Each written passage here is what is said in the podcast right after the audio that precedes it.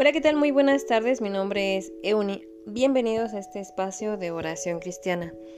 Hoy es viernes 5 de febrero del año 2021 y estamos orando por las naciones de acuerdo al calendario de Joshua Project. Kunigami en Japón. Tradicionalmente las mujeres kunigamis se mantienen en sujeción a sus maridos. En las celebraciones, los hombres permanecen separados de las mujeres, generalmente bebiendo sake, vino de arroz. Los kunigamis son budistas, pero aún prevalecen las prácticas chamánicas tradicionales.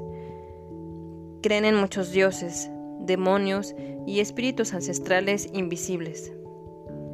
El padre de la casa mantiene los rituales religiosos en el hogar y cuida las tumbas ancestrales. Las mujeres sirven como mediadoras entre los kami, poderes espirituales invisibles, y la gente. La gente debe pedir permiso a los kami antes de tomar cualquier tipo de decisión. Obstáculos del ministerio. No se informa que haya escrituras disponibles en el idioma kunigami. Tampoco existen recursos como grabaciones del Evangelio. Sin embargo, muchos de los kunigamis más jóvenes hablan japonés. Ideas de divulgación. Los cristianos de las instalaciones militares estadounidenses cercanas pueden tomar la iniciativa de entablar amistad con la gente de las islas como los kunigami y en ese momento también hablarles de Jesús. Los japoneses consideran a los kunigami ciudadanos de segunda clase. Oremos. Así nos los ha mandado el Señor. Te he puesto por luz para las naciones, a fin de que lleves mi salvación hasta los confines de la tierra. Hechos 13:47. Padre amado, en este momento ponemos a estas personas kunigami en tus benditas manos de amor.